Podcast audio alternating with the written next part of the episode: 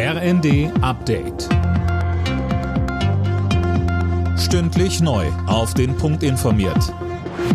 Ich bin Silas Quiring. Guten Tag.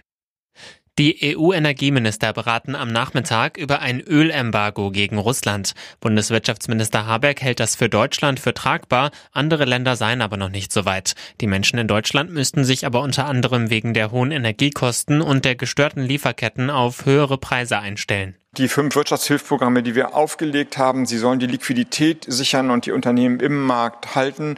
Sie können aber, und diese harte Botschaft kann ich niemandem mehr sparen, sie können nicht verhindern, dass die Preise weitergegeben werden. Das heißt, wir werden weiter mit höheren Preisen rechnen müssen und die als Volkswirtschaft auch tragen. Aus dem umzingelten Stahlwerk in Mariupol sollen heute weitere Zivilisten gerettet werden. Das hat der ukrainische Präsident Zelensky in einer Videobotschaft mitgeteilt. Mehr von Tim Britztrup. Nachdem gestern rund 100 Menschen das Gelände verlassen konnten, steht das Gebiet jetzt wieder unter russischem Beschuss. Im Laufe des Tages ist eine weitere Rettungsaktion geplant. Zelensky sagte, man werde alles tun, um die Leute rauszuholen. Das riesige Stahlwerk ist das einzige Gebiet der Hafenstadt, das noch nicht unter russischer Kontrolle ist. Schätzungsweise halten sich dort noch etwa 1000 Zivilisten auf.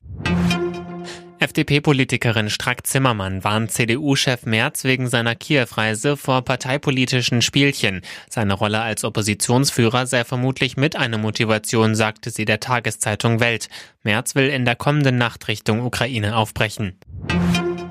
Immer mehr Menschen in Deutschland spielen mit dem Gedanken, sich ein Elektroauto anzuschaffen. In einer Bitkom-Umfrage hat jeder Achte entsprechend geantwortet. Die aktuell hohen Preise für Diesel und Benzin spielen dabei nur eine untergeordnete Rolle. Die Mehrheit hat sich schon vor dem Ukraine-Krieg festgelegt. Alle Nachrichten auf rnd.de